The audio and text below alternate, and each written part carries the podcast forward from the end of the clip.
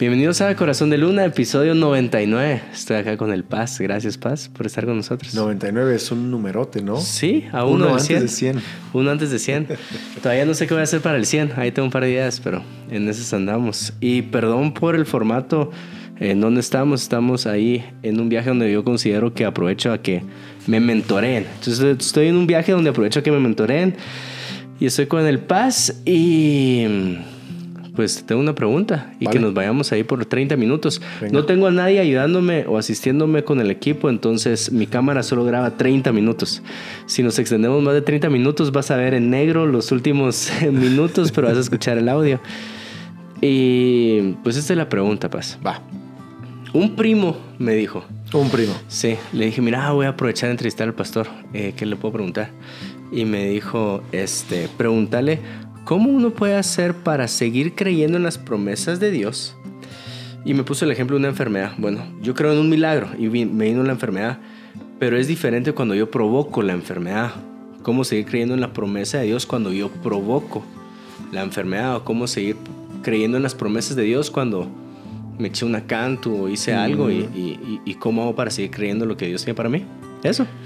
Pues hay varias, hay varias cosas que puedo decir eso. Primero, que toda la enfermedad o todo el caos o toda la dificultad que como ser humanos vivimos es por el pecado. Y todos nosotros heredamos una naturaleza pecaminosa de Adán y somos colectivamente pecadores, por decirlo así. Entonces, Una naturaleza caída. sí, Sí. todas las enfermedades son por consecuencia de desobediencia. Mm. Y si Cristo, por sus llagas fuimos nosotros curados, significa que sus llagas pagaron todos los pecados y todos los errores que trajeron como consecuencia enfermedades. Entonces, no sé si te recuerdas el- la...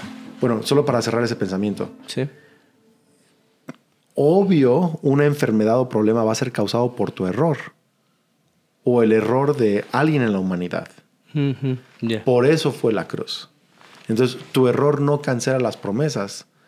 Tu error simplemente tiene que ser puesto dentro de eh, o por fe eh, eh, sobre la cruz del Calvario. Porque ahí Cristo pagó por todos. Por eso ya fuimos nosotros. Entonces, no sé si recuerdas la, la pregunta que le hicieron um, a Jesús cuando un ciego fue, o cuando un ciego estaba, estaba a un enfermo, estaba ciego, y le preguntaron, ¿por causa de quién fue este ciego ciego? ¿Por los pecados de sus padres o por los pecados de Porque él? este pecó. Ajá. Y dijo, por ninguno de los dos. Este, más bien para mostrar la gloria de Dios. En otras palabras, eh, Jesús hizo a un lado, ¿sus padres eran pecadores? Por supuesto, todos somos pecadores. ¿Este hombre pecó en algún momento de su vida? Por supuesto que pecó en algún momento de su vida. Pero Jesús dijo, yo voy a, a sanarlo y mostrar mi gloria en él. Sí. Entonces, no importa de quién es el La error culpa, o ajá. la culpa, Ajá. Dios aprovecha un momento difícil para mostrar su gloria. Total. Entonces, Dios no condiciona el cumplimiento de sus promesas este, a, a- nosotros, a nuestra perfección. Ahora, sí sé que hay cosas que dicen, por ejemplo, sí, um, como Malaquías 3.10, ¿no? Eh, que traigamos el- nuestro diezmo, ofrendas, etcétera, y entonces derramaré sobre bendición hasta que sobreabunde y reprenderá al devorador, etc. Entonces, sí hay ciertas promesas o ciertas bendiciones que Dios añade a nuestras vidas por causa de nuestra, de nuestra obediencia. Pero si nos hemos equivocado, siempre podemos regresar a la fe. Ajá. Y la fe es obediencia, el comienzo de obediencia. Y cuando regresamos a la fe y a dar pasos de fe, no importa los pasos de pecado que hemos tomado, los pasos de fe nos conectan de nuevo inmediatamente a las promesas de Dios Sí, que son en Cristo Jesús. en Cristo Jesús. Te voy a contar, ya lo he contado antes, creo que ya lo sabes tú, pero lo voy a contar acá porque me, me resuena mucho con esta pregunta y es, cuando yo tenía tal vez unos 16 años, mi papá salió de viaje, Ajá. alguien vino a visitarnos a la casa, éramos tres en la casa y, y esta persona era como, no han probado, no han probado el tequila. Y así como, no, ¿qué es eso, verdad? Ah, entonces fue y compró como dos botellas de tequila, no me, no me recuerdo, no me recuerdo cuánto. Y, y, estábamos ahí y, y, nos estábamos quedando con mi abuelita. Y yo bajo a medianoche a cortar limones. Y mi abuelita, ¿para qué querés limones a medianoche? ¿Verdad? yo, eh, este, para, para una limonada. Le dije, mi abuelita más viva sabía lo que estaba pasando. Y entonces me puse mal, mal, mal, mal. Esa no, o sea, creo yo que fueron como ocho o no sé cuántos shots seguidos. Yo nunca había, nunca había tomado. Entonces paré vomitando, o sea, paré mal, mal, mal, vueltas mal, cuarto. Sí, todo, todo, Y eh, al día siguiente, pues como pude me levanté, era domingo, y yo llorando en la bañera, así, con una culpabilidad, porque me toca ir a la iglesia. Salgo a botar las botellas a otro lado para que mi abuelita no se diera cuenta. Más viva ella, la, la iba a perseguir. Y, y, las guardó. Mi papá regresó como a los dos días de viaje, le enseñó las botellas a mi papá, le dijo lo que habíamos hecho. Y entonces mi papá me llamó al cuarto. ¿Ya te había contado esa historia? No, nunca. No, nunca. Y entonces yo berreando, berreando, berreando, así. Eh, eh, y, qué pasó, mi hijo? Y ahí me puse a llorar. Pero yo, solo le dije una cosa. Yo, eh, papi, no quiero perder mi amado por esto. No quiero perder mi amado por esto.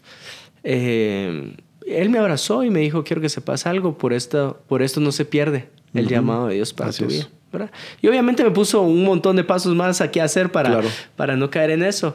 Eh, pero tal vez alguien está escuchando eso y alguien dice, ay, pues fue una borrachera, pues qué gran cosa. O puede ser que alguien lo esté escuchando y diga, ¡Ah! fue una borrachera, pues, o sea, yo no quiero. Pero creo yo que la culpabilidad es, es, ¿será que yo estoy perdiendo algo de parte de, de Jesús para mi vida? Sí por mi conducta o por mis malas decisiones o incluso por ataduras. Este, eh, eh, y, creo yo que lo que tú estás diciendo va por ahí, ¿verdad? Es, es creer en Cristo Jesús más que en nuestra conducta, ¿no? Absolutamente. Eh, hablemos de Pedro, ¿no? Jesús ya les había dicho, el que me niegue delante de los hombres, yo lo negaré delante de mi Padre Celestial. ¿Y qué hace Pedro cuando Jesús está yendo a la cruz? Lo niega tres veces. y luego Jesús resucita. Jesús resucita y los vuelve a encontrar a todos. Y ahí está Pedro, obviamente arrepentido. Él sabe que se equivocó. Y Jesús le dice, Pedro, ¿me amas? Señor, tú sabes que te amo. Alimenta mis ovejas. Tres veces la misma pregunta. Y bueno, es un rollo muy profundo que quizá no tenemos tiempo de meternos en eso. Pero Pedro se arrepintió y Pedro no perdió ni una pizca de su llamado mm, en Dios. Es más, fue él que inauguró con su predicación lo que es la formación oficial de la iglesia, por decirlo así. Tres mil personas. Entonces, em, Pedro, que lo negó. Ahora dices, a ver, entonces, quien niega a Jesús, ¿qué le pasa? ¿Me explico? Pues yo creo que podríamos decir. Yo creo que es, es, alguien que niega, niega, niega, niega, niega, niega, niega, niega, niega, rechaza, rechaza, rechaza, rechaza. y no hay arrepentimiento. Y no hay arrepentimiento. Pedro lo negó, pero volvió a Cristo. Mm, sí. Entonces, Judas lo negó o lo traicionó y en lugar de volver a Cristo. Yo siempre he creído que si Judas hubiera vuelto a Cristo, sí, seguro. seguiría siendo uno de los doce apóstoles. Pero, Judas, en lugar de volver a Cristo, simplemente continuó en el camino de su rebeldía hasta ahorcarse, porque esa, es la donde termina la rebeldía, te ahorcas a ti mismo, Jesús nunca te ahorca. Entonces, yo creo, yo le diría a todas las personas que en el momento en que te das la media vuelta hacia Cristo, tus promesas son restauradas. Eh, yo siempre hago una, una imagen visual, a veces en plataforma, y me pongo a caminar hacia la derecha de la plataforma, como si Jesús se hubiera quedado en el púlpito. Okay. Y creemos que si damos 20 pasos para allá, Jesús se quedó 20 pasos lejos de nosotros. Y que el darnos la vuelta y regresar son 20 pasos de vuelta a donde está Cristo. Mm. Pero realmente Cristo estuvo siguiéndonos esos 20 pasos y la media vuelta está allí. Yo siempre he visto, yo no, yo, no soy perfecto nunca, nadie es perfecto, pero siempre que me he equivocado y vuelvo a Cristo, en ese instante es restaurado todo. Sí. Entonces hay gente que no, no regresa a Cristo por lo difícil que va a ser recuperar el llamado, lo difícil que va a ser recuperar las promesas, lo difícil que va a, re- va a ser recuperar la relación. Mm. Y no es cierto. Pedro lo recuperó. ¿Cómo? Con tres preguntas. Sí.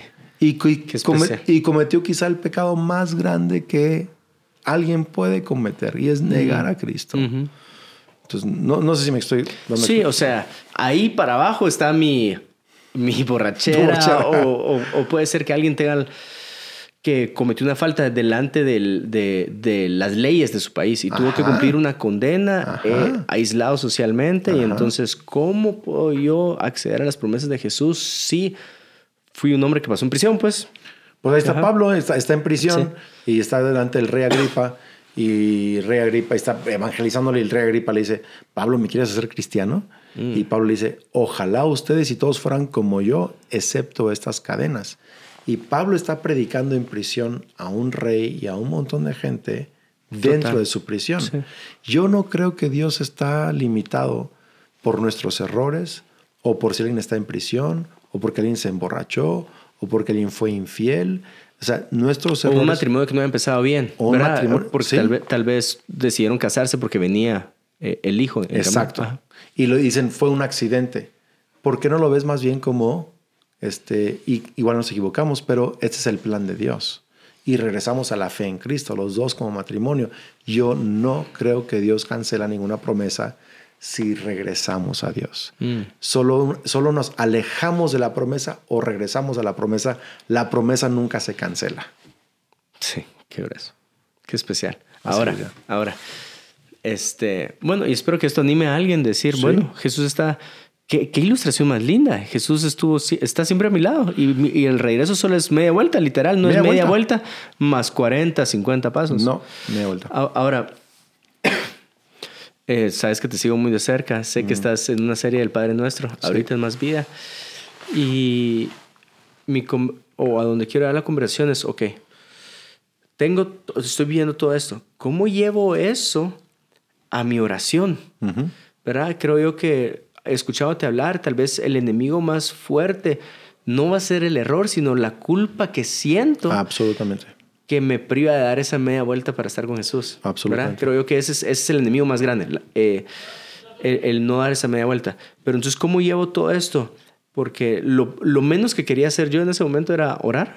Absolutamente. era acercarme a, a la presencia de Jesús. Y es lo que más necesitabas. Ajá. Entonces, ¿cómo, cómo meto el, el perdón a mis ofensas? Sí. ¿Verdad? Eh, ¿Cuál es el camino para llegar ahí? ¿Cuál es eh, el camino que tú usas? Ok. Eh, ¿Qué caminos erramos al tomar pensando que son correctos al, al, al culparnos o al pedir perdón?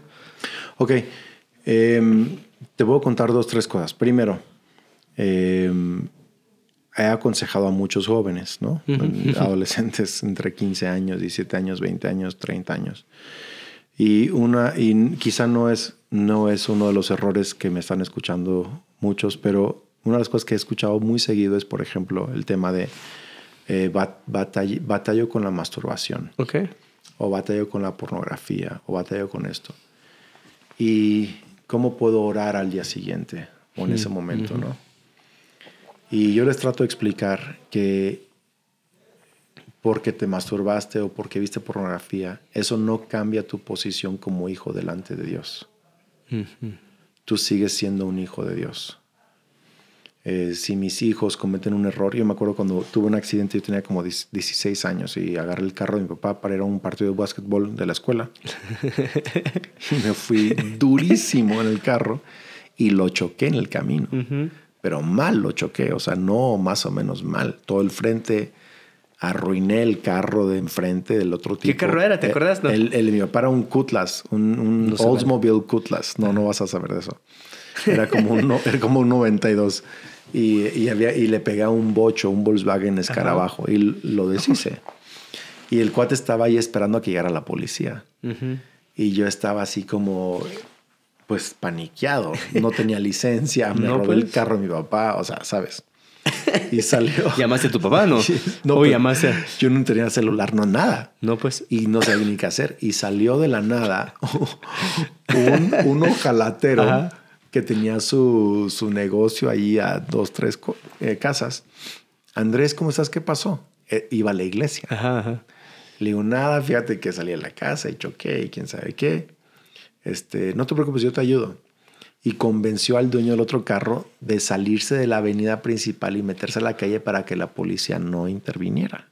Ah, mira. Y luego le llamó mi papá, Juan, Ajá. aquí está Andrés, pasó esto y esto y esto y esto y Bien. esto y esto.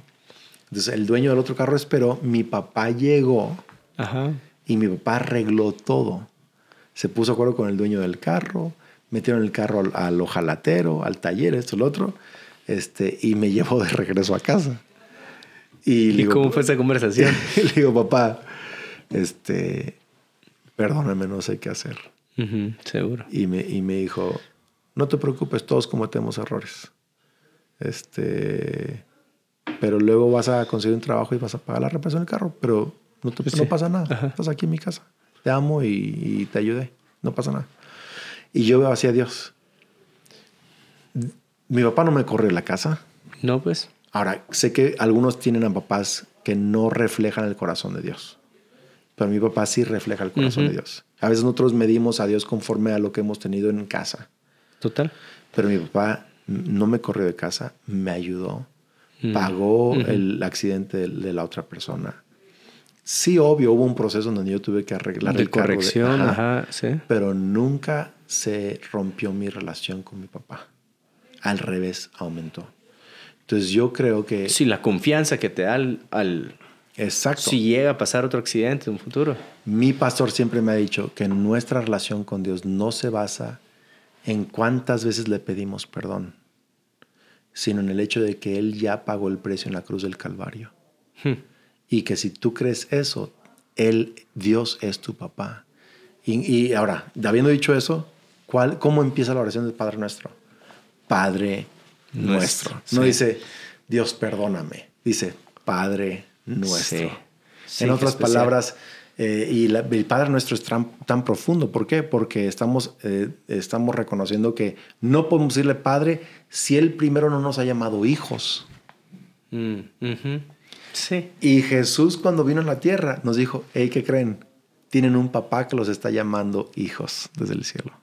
Entonces, Él ya nos llamó hijos. Y Jesús es nuestro hermano mayor. Jesús abrió el velo. Jesús está orando por nosotros y con nosotros. Y cuando decimos Padre nuestro, no estamos solo diciendo, oye, ojalá y me- hagas caso porque me porté bien tres días seguidos. Y, y, oye, No, perdóname por- no. porque... No, me escuchas porque he puesto mi fe en Cristo. Y eso me hace hijo. Tú me llamaste hijo primero y creo en Jesús, el camino hacia el Padre. Padre nuestro, eres mi papá. Entonces, papá primero, santificado sea tu nombre, venga a tu reino, ayúdame, haz tu voluntad, tú eres un buen padre. Y luego, el pan nuestro dame de cada día. Y luego, perdona, perdona mis dedos. Sí. O sea, eh, entonces yo he aprendido que cuando menos siento que puedo orar es cuando más tengo que orar. Cuando menos siento que debo orar es cuando más tengo que orar. Y cuando más la he regado, le grité a Kelly, tuve un problema en casa, tuve un mal pensamiento. Eso no me descalifica de hijo. Es más, Dios quiere pagar por el accidente si tan solo yo le sigo llamando papá y, me y regreso a casa.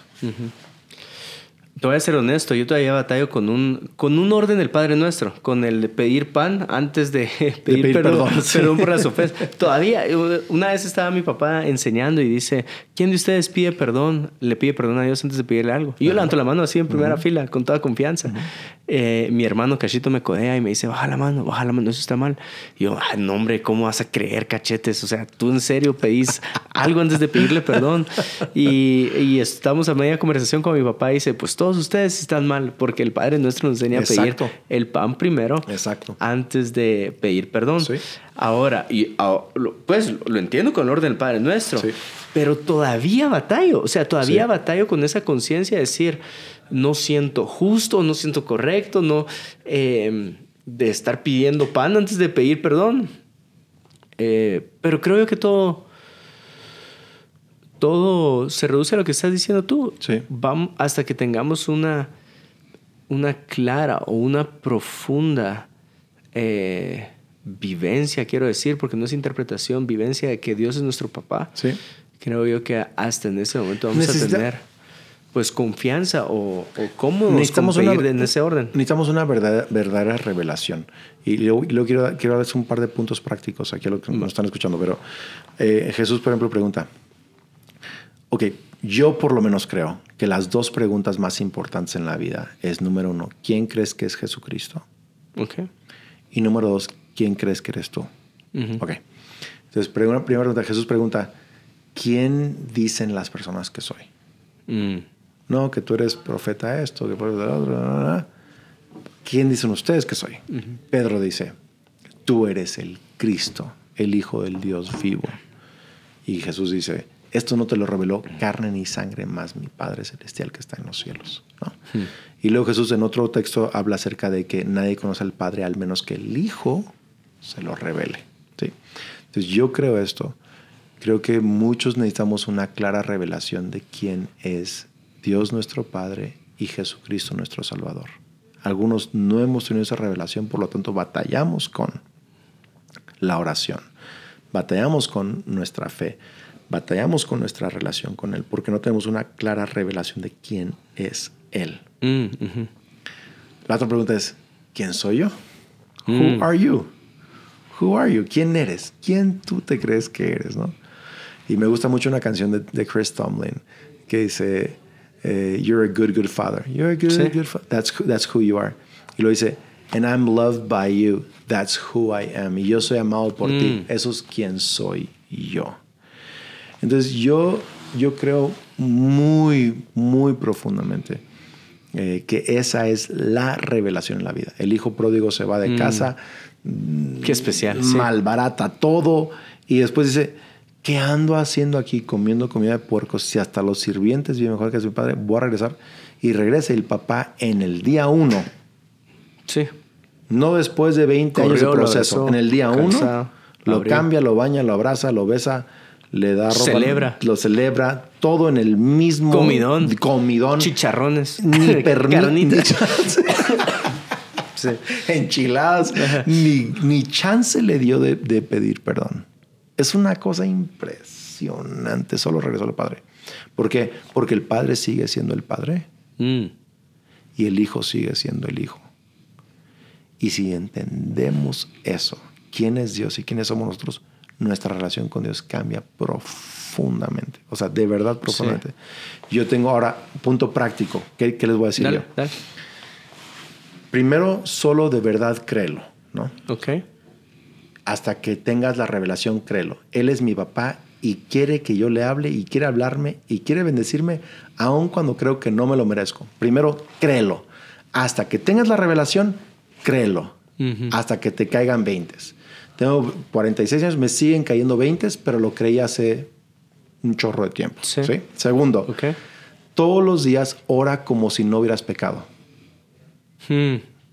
Toda O- mi oración. Todo tu- o parte de mi oración. No, no, no. Ora como si no hubieras pecado, entendiendo Ah, que te escucha ajá. no porque pecaste o no pecaste, sino por quién es Jesús y quién es Dios y tu fe en él. Ah, pero espérate, pues espérate. Es, es, yo entro, entro a su, pues, entro a su presencia como si no hubiera pecado. Como si no hubieras pecado. Ah, Ok. Pero no quiere decir que yo viva mi vida como Mira, ah, me merezco todo porque. No, no, no, no estoy diciendo o, eso. O, o siga por. O no estoy siga. diciendo eso. Ok, es ok, otro punto. ajá, ajá. Estoy diciendo, Sí. ora todos los días como si no hubieras pecado. Ok, sí. No estoy diciendo que no tengas una actitud de arrepentimiento. Estoy, Sí, hablando, de, ajá. estoy hablando de que te acerques al Padre como si nunca hubieras hecho nada malo. Ajá. No estamos consintiendo orgullo, ¿verdad? No, no, no, no. No. Sí.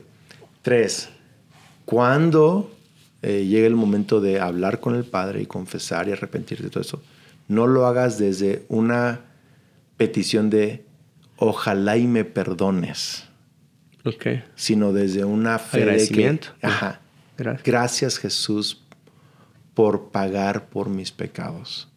Lo confesamos, pedimos perdón, pero no desde un punto de ah, quizá no me lo merezco, quién sabe qué pase, sino desde una profunda convicción de que Él ya pagó el precio.